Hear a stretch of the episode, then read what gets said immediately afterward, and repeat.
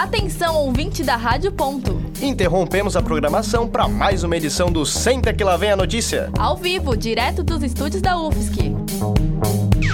Rádio Ponto. UFSC. Senta que lá vem a notícia.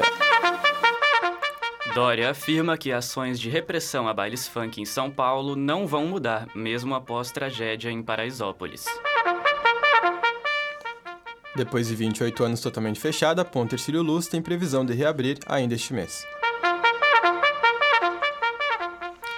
João Dória disse que a política de segurança pública de São Paulo não vai mudar, mesmo após a tragédia na comunidade de Paraisópolis no fim de semana. Mais informações com a repórter Marta Maria. O governador do estado de São Paulo, João Dória, lamentou ontem a morte dos nove jovens no baile funk que ocorria na madrugada do último domingo em Paraisópolis. As mortes ocorreram após a atuação da Polícia Militar dentro do baile. A PM afirmou que a ação começou após dois fugitivos armados entrarem no evento. Foram confirmados no total nove mortos e 12 feridos. As vítimas fatais tinham entre 14 e 23 anos de idade, sendo oito homens e uma mulher. Testemunhas em depoimento afirmaram que o tumulto se iniciou após os policiais agirem com cacetetes e garrafas. Com a confusão, os frequentadores se concentraram em becos, o que, o que ocasionou o pisoteamento de diversas pessoas. O baile da 17, como é chamado, costuma atrair entre 3 e 5 mil pessoas e ocorre todo fim de semana. A assistente social e docente do Departamento de Serviço Social da UFSC, Heloísa Teres, comenta sobre a ação da polícia no baile funk. Nós estamos falando né, da segunda maior favela do estado de São Paulo e de uma prática né, de uma polícia que vai produzir diferentes e, infelizmente, inúmeras situações como essa que nós vivenciamos então esse final de semana. Então, inegavelmente há uma, um processo de criminalização da cultura né, das favelas, da cultura da periferia. Então, há uma criminalização da cultura periférica no nosso país. Os policiais afirmaram que agentes do 16º Batalhão da Polícia Militar faziam operação pancadão no local, para garantir que o evento não atrapalhasse os moradores locais. Vídeos feitos por diversas pessoas presentes mostram policiais usando cacetetes e chutando pessoas que, que tentavam fugir do tumulto. A Corregedoria, Corregedoria da Polícia Militar de São Paulo vai investigar o caso. Com informações das nove mortes no baile funk em Paraisópolis na madrugada de domingo, eu sou Marta Maria para o Senta que lá vem a notícia.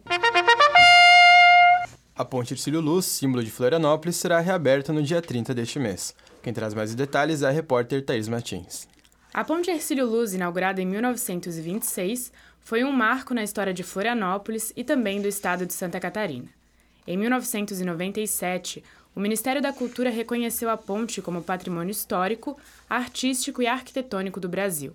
Sônia Maria dos Santos, natural de Florianópolis, tem 65 anos e falou sobre a importância da ponte. Passou a ser também um símbolo muito importante e amado por todos os manezinhos. A construção foi a primeira ligação física entre a ilha e o continente. Em 1982, foi interditada devido às más condições e neste ano será reaberta. No dia 30, a reabertura vai contar com uma festa e sua programação está sendo feita pelo projeto do governo de Santa Catarina, Viva a Ponte. Ainda não há horário definido. Inicialmente, as obras eram para ser finalizadas só em março do ano que vem, mas foram adiantadas para o fim de 2019. O secretário de Infraestrutura e Mobilidade, Carlos Hassler, destacou os efeitos no trânsito em Florianópolis. Haverá efetivamente um impacto positivo na mobilidade.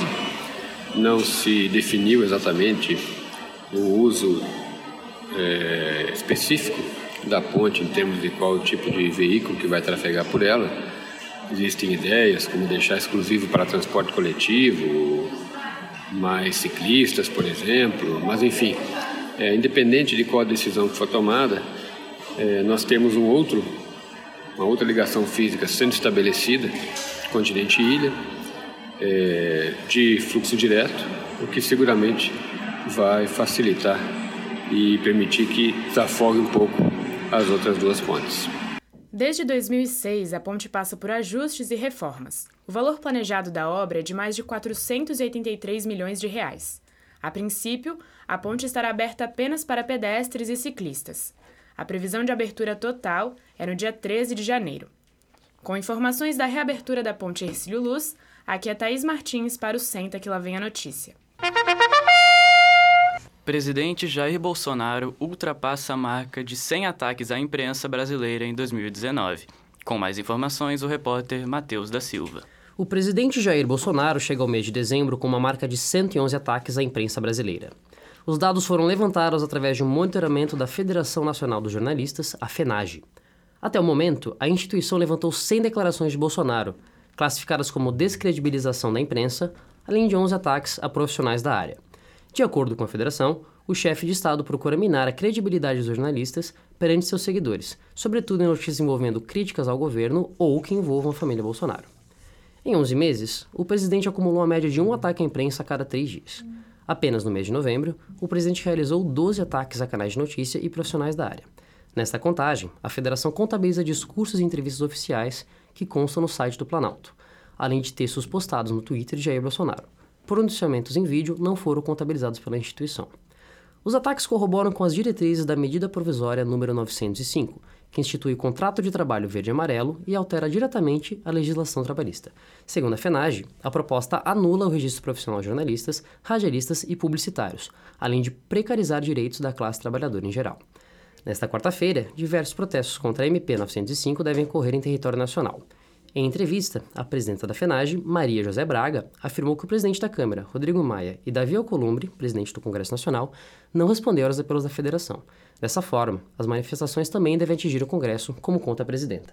Essa manifestação amanhã ela é diversa, cada estado está organizando a sua, então nós temos é, mobilizações de rua, nós temos debates em locais específicos, atos políticos e estamos programando para nacionalmente fazermos alguma intervenção é, no, no Congresso Nacional, já que o pedido da PENAGE de audiência com os presidentes do Senado, Davi Alcolumbre, e da Câmara, Rodrigo Maia, não foram atendidos. Que o nosso objetivo era que, é, nesse Dia Nacional de Luta amanhã, nós entregássemos a esses presidentes uma carta expondo os motivos pelos quais nós somos contra a MP e especialmente os motivos que afetam diretamente a categoria dos jornalistas. Não confirmar o recebimento, mas a gente vai estar lá para colocar essa carta na mão desses presidentes. Em documentos disponíveis em seu site, é possível conferir as ofensas monitoradas pela FENAGE, realizadas pelo presidente. Do Centro que lá vem a notícia, eu sou Matheus da Silva. Barca dos Livros executa bazar para finalizar as atividades. Com mais informações, a repórter Victoria Mesh. A tradicional Biblioteca Comunitária da Lagoa da Conceição, Barca dos Livros, fará um bazar nesta terça-feira. Por falta de recursos financeiros, a barca se prepara para fechar as portas. Gilca Girardello, integrante da Sociedade Amante dos Livros, associação responsável pela execução do projeto, afirmou a indignação com a falta de apoio de entidades públicas e privadas nos últimos tempos nas épocas em que havia mais condições, havia regularidade, estrutura em termos de apoio financeiro, foram os anos em que ela era ponto de cultura do projeto Cultura Viva, do Ministério da Cultura. Ah, foi um trabalho imenso, um trabalho que é referência nacional, não tem lugar onde a gente vá no Brasil de pessoas que trabalham com livro e literatura infantil que não conheça e, e, respeite, admire o trabalho da Biblioteca Comunitária Barca dos Livros. E assim, o sentimento é de uma imensa tristeza, de uma imensa, assim, é uma indignação, de fato, não é? De, de perceber assim que não houve da parte de enfim, de todos os setores, setores públicos, setores empresariais, enfim, a percepção do que significava uma biblioteca comunitária, com a qualidade do acervo de literatura infanto-juvenil dessa biblioteca, né, que foi premiada nacionalmente como a melhor biblioteca comunitária, a melhor biblioteca de acervo infanto-juvenil em diversas ocasiões. Então, perceber o valor que tem uma biblioteca uh, aberta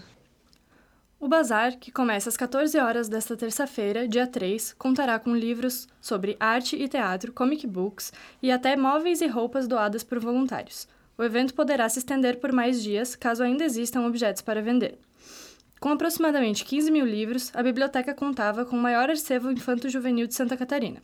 Os livros serão doados a duas instituições: a Escola Básica 25 de Maio, no assentamento Vitória da Conquista, do MST, em Fraiburgo, e a Escola Básica Municipal João Gonçalves Pinheiro, do, no Rio Tavares, em Florianópolis. Do Senta que lá vem a notícia, Victoria Meix. Previsão do tempo. Acompanhe agora a previsão do tempo para Florianópolis e região metropolitana com o meteorologista Clóvis Correia, da Epagre Cirã. Bom dia a todos os ouvintes. Olha, a previsão do tempo para é, o decorrer desta semana, então estamos com um tempo mais estável nesta terça-feira, mas volta a chover na quarta e quinta-feira. Então teremos um tempo mais com bastante nebulosidade, com possibilidade de chuva, tanto quarta como quinta. Quinta-feira tem a passagem de uma frente fria, isso aí significa que os ventos estarão soprando mais do quadrante sul, tá? No decorrer da, da quinta-feira, isso também requer um certo cuidado aí, porque os ventos devem ser fortes aí, chegando aí em torno de 40 até 60 km por hora aproximadamente. Então, é, no, nesse, no decorrer de quinta-feira. Sexta, sábado e domingo nós estaremos sob a influência de uma massa de ar frio e essa massa de ar frio vai manter um, o tempo bom, tempo predominando, tá? Mas não é aquela massa de ar frio de inverno, é uma massa de ar frio amenizada, é mais uh, com característica de mais seca do que propriamente fria. Então, no período noturno é que as temperaturas ficarão mais a menos. Durante o dia, com o sol predominando aí no decorrer eh, de sexta, sábado, domingo e também segunda-feira, com a tendência de das temperaturas estarem mais elevadas, especialmente para o final de semana. Cláudio Correia, meteorologista da Epagre, com informações do tempo. De acordo com o meteorologista, a temperatura da água do mar está levemente abaixo do normal para a época. A água gelada tem sido motivo da reclamação de muitos banhistas. Clóvis Correia explica que a temperatura está em torno de 21 graus no litoral sul do estado, enquanto ao norte de Florianópolis já atinge os 23 graus. É uma temperatura baixa, mas não dá para dizer que, que realmente essa temperatura seja muito baixa para a época. É, que acontece que nós saímos do nosso inverno e, com, e também tivemos muitos é, ventos do quadrante sul predominando, isso favoreceu com que ficamos com as águas mais mexidas né, sobre a região, isso aí pode ter provocado. Mas gradativamente tá, essas temperaturas irão subir, especialmente no verão, e se ficando com as temperaturas mais elevadas ainda, vai ser em março, por exemplo, que é onde atinge seu, seu cume, quer dizer, os, as maiores temperaturas da água da superfície no litoral de Santa Catarina. Senta que lá vem a notícia. No próximo bloco, você vai ouvir.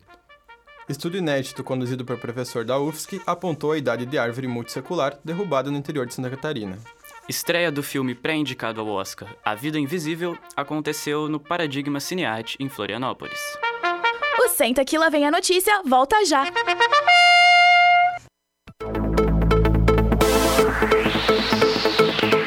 Continue ligado na programação da Rádio.UFSC.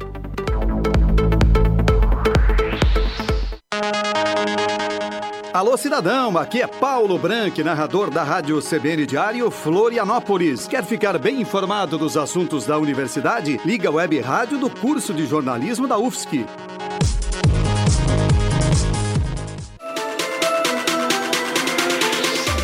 O Senta que lá vem a notícia traz para você as principais notícias do Brasil e do mundo. E ainda você confere a previsão do tempo e o cardápio do RU do campus Trindade toda segunda-feira a partir das 11h30 da manhã. Então pega uma cadeira e senta. Porque lá vem a notícia.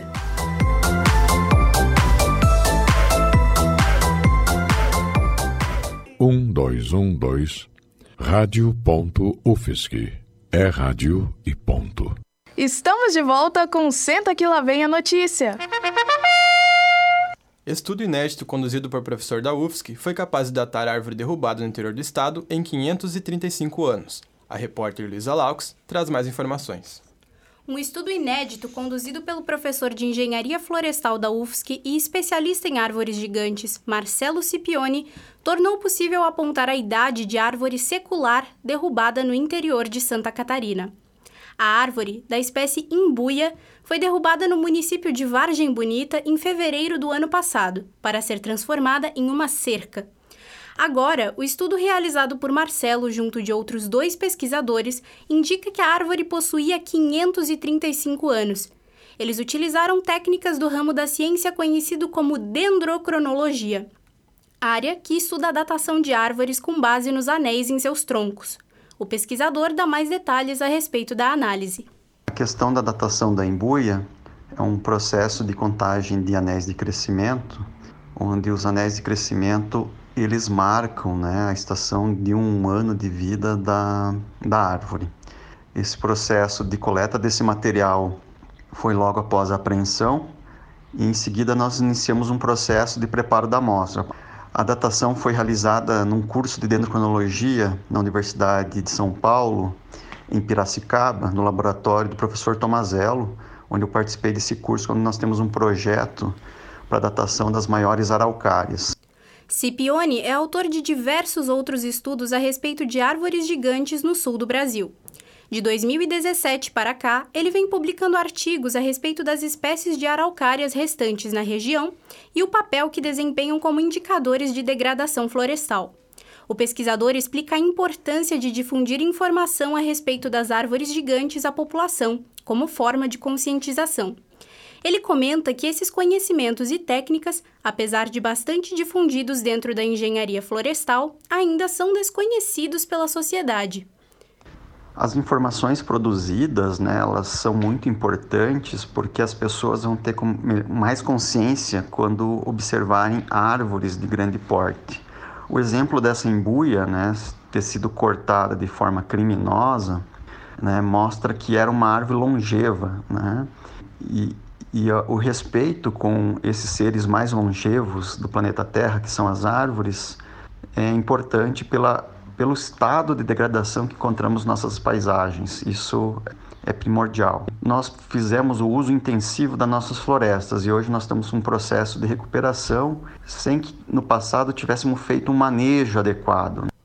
Para conhecer melhor esse trabalho de pesquisa, basta acessar o site do projeto www.arvoresgigantes.org. Repetindo, www.arvoresgigantes.org. Eu sou Luísa Laux para o Senta que lá vem a notícia. A Vida Invisível foi exibido no Paradigma Cinearte e está em cartaz nos cinemas brasileiros. Confira mais detalhes sobre o evento com a repórter Vivian Idalêncio. O filme A Vida Invisível de Eurídice Guzmão está em cartaz nos cinemas brasileiros e foi exibido no Paradigma Cine Arte em Florianópolis. A obra ganhou o prêmio principal da mostra Um Certo Olhar no Festival de Cannes e é forte candidata ao Oscar do próximo ano. O evento contou com a presença da diretora assistente e da produtora do filme, Nina Cockpo e Mariana Coelho. As duas são egressas do curso de cinema da UFSC. Ao final, o público presente pôde participar de um debate com elas. De acordo com Felipe de diretor do Paradigma Cinearte, o debate foi uma forma de mostrar o público, de aproximar o público à obra nacional. Nina Kopko, diretora assistente do filme, contou um pouco sobre um enredo de A Vida Invisível. O filme conta a história da Eurídice Guzmão e da Guida Guzmão, que são duas irmãs que nos anos 50 do Rio de Janeiro são separadas por circunstâncias, circunstâncias que vocês vão descobrir se assistirem o filme. Mas o ponto central é que as duas têm sonhos diferentes de vida e são impossibilitadas de viver esses sonhos por condições do patriarcado, né? Por serem mulheres nos anos 50 e nesse sentido serem tolhidas da vida que poderiam vir a ter. Para quem se interessou na história, o filme está em cartaz nos cinemas brasileiros. Aqui em Florianópolis, o público pode assistir A Vida Invisível no Cine System Shopping Guatemi, hoje, dia 3 de dezembro, às 9h45 da noite e amanhã, no mesmo horário. Com detalhes sobre o evento com A Vida Invisível de Eurídice Guzmão, eu sou Vivian Dalêncio para o Senta que lá vem a notícia. O primeiro simpósio de História Global da UFSC iniciou nesta segunda-feira. Quem traz mais informações é a repórter Patrícia Sadovnik. O primeiro simpósio de História Global Vozes do Sul da Universidade Federal de Santa Catarina iniciou ontem e vai até hoje à noite. O evento foi criado através da colaboração de seis linhas de pesquisa da pós-graduação do curso de História e está acontecendo no auditório do Bloco E do Centro de Filosofia e Ciências Humanas, o CFH. As palestras retratam os vários contextos e o largo campo de pesquisa da história global, dando destaque para historiografias indianas, chinesas e latino-americanas, ao lado das historiografias europeias e norte-americanas. Fábio Morales, um dos pós-graduandos e organizador do evento, conta um pouco sobre a criação do simpósio. O subtítulo do simpósio, que é Vozes do Sul, é uma brincadeira. A gente enfatiza né, e a busca, a gente busca também essa especificidade do que seria uma versão do Sul global em relação à produção da história global, pensando aí os historiadores da América Latina, da África e da Ásia como tendo uma visão específica, né, crítica em relação aos processos de globalização e às suas fronteiras, que são mais perceptíveis a partir das periferias, né, como são esses territórios ou como são normalmente compreendidos.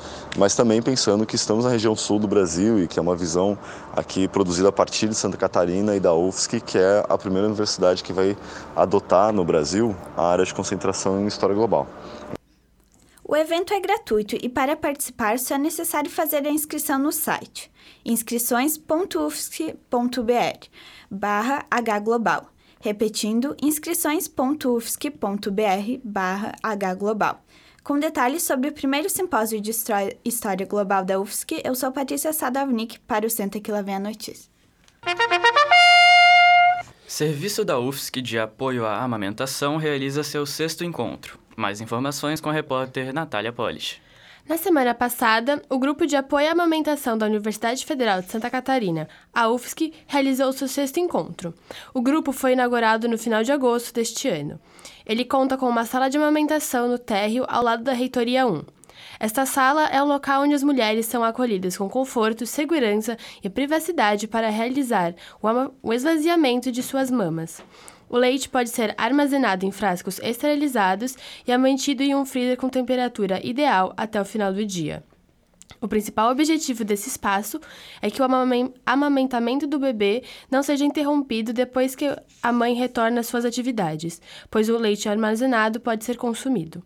O serviço pode ser utilizado por professoras, alunas e funcionários da universidade. O grupo conta com o suporte do curso de enfermagem da UFSC.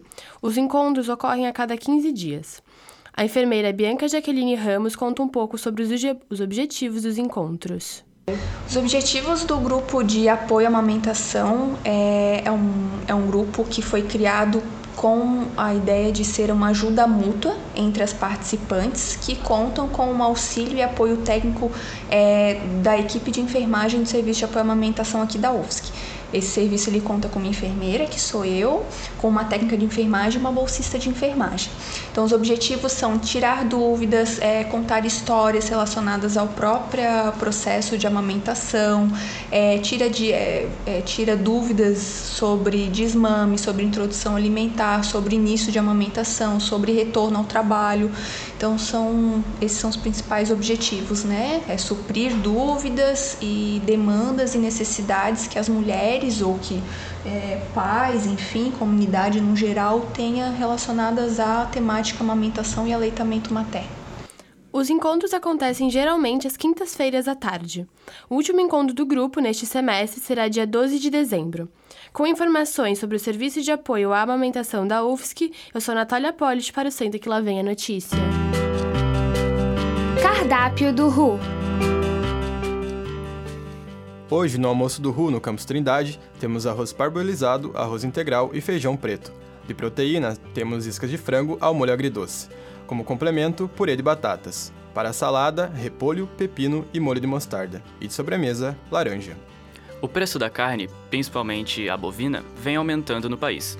Conversamos com a nutricionista Amélia Somenzi, chefe da divisão de nutrição do RU, que comentou o impacto desse cenário no cardápio.